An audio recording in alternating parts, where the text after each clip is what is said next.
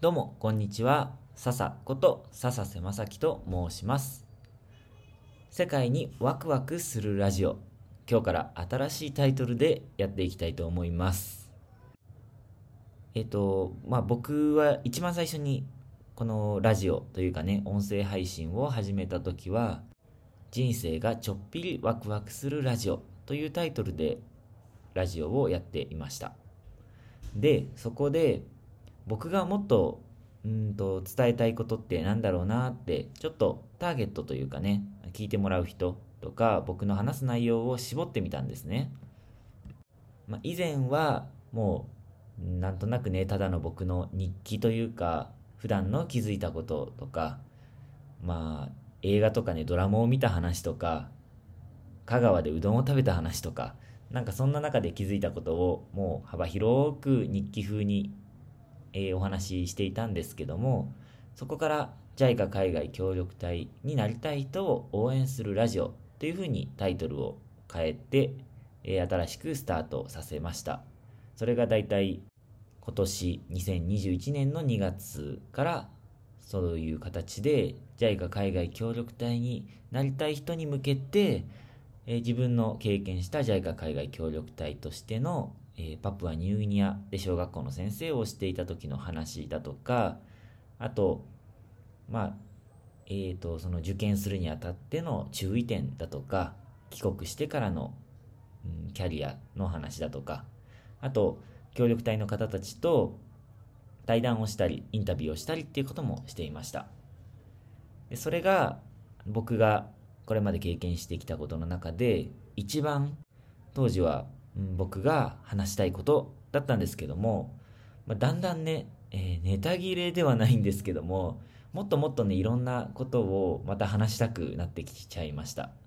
ただもっといろんなこと話したくなっちゃったって言ってもその前みたいに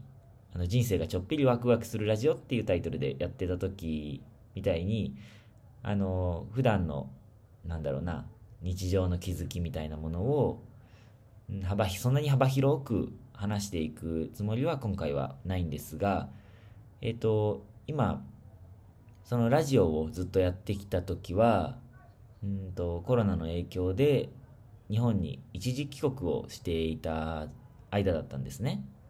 というのは僕は本当はアフリカのタンザニアという国で仕事をしていてで、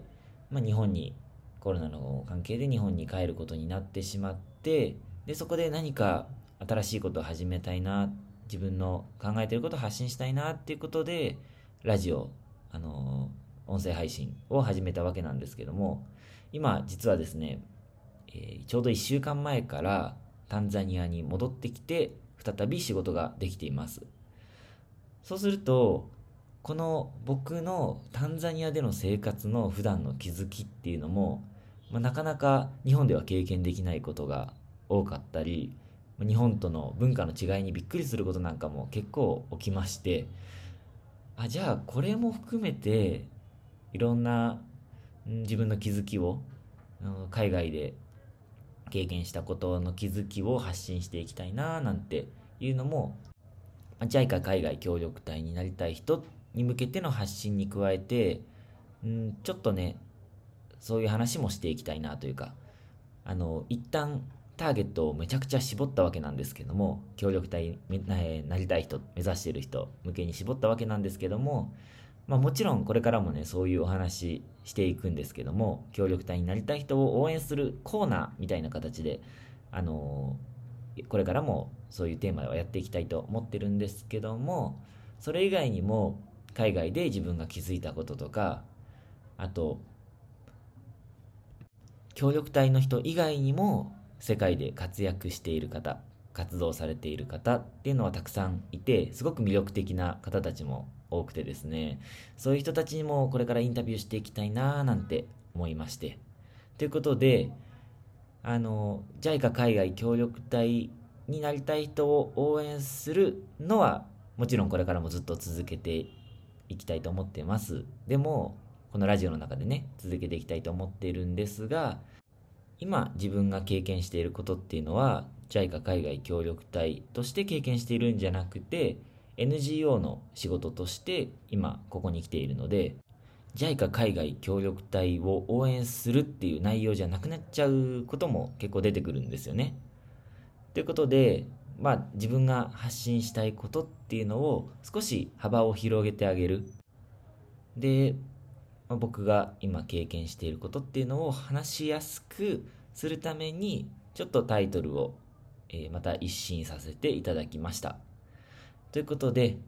え、今日からは世界にワクワクするラジオということでやっていきたいと思います。はい。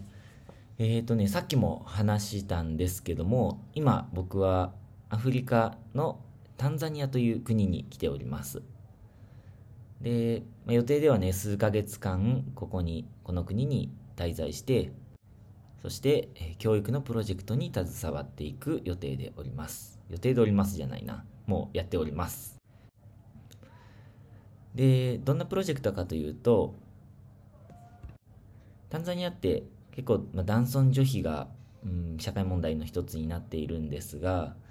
うんと、例えば、女性が、うんと、まあ、貧しいか、特にね、貧しい家庭なんかは、女の子だから学校に行かせてもらえないっていう家庭があったりだとか、あと若年妊娠をしてしまった女性がもうが、えー、学校だとか、えーと、家庭からもうん追い出されてしまってで社会復帰のチャンスがなかなかないだとか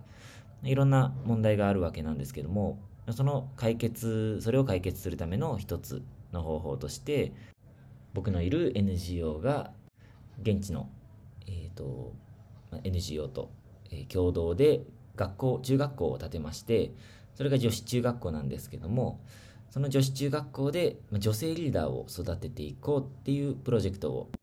JICA の草の根の事業として、えー、行っております。JICA さんからサポートを受けながら、えーと、このプロジェクトをやっております、まあ、このプロジェクトに関して詳しい内容はまたこれから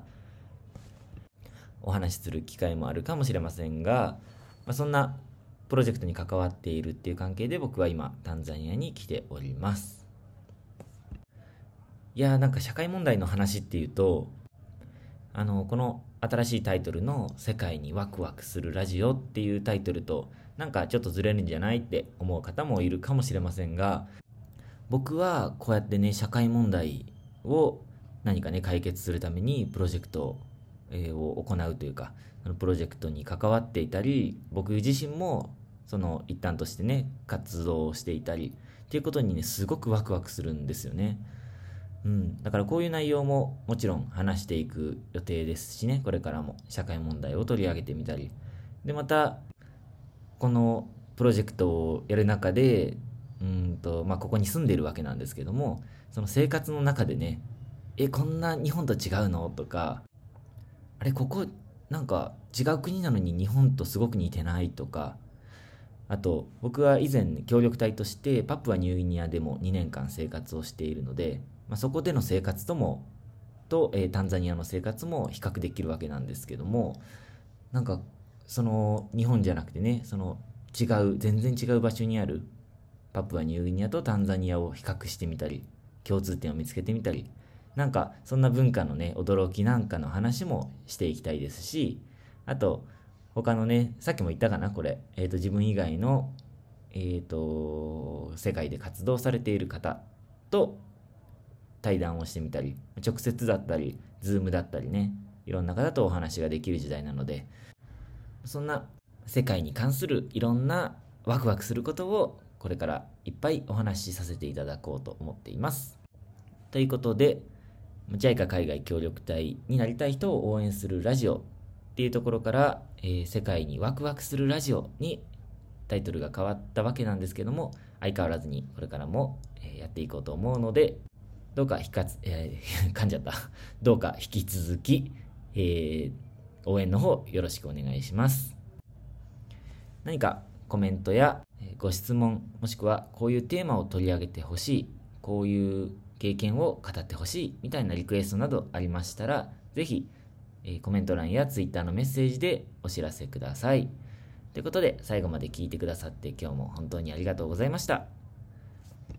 それではまた次のラジオでお会いしましょう。それじゃあ、またね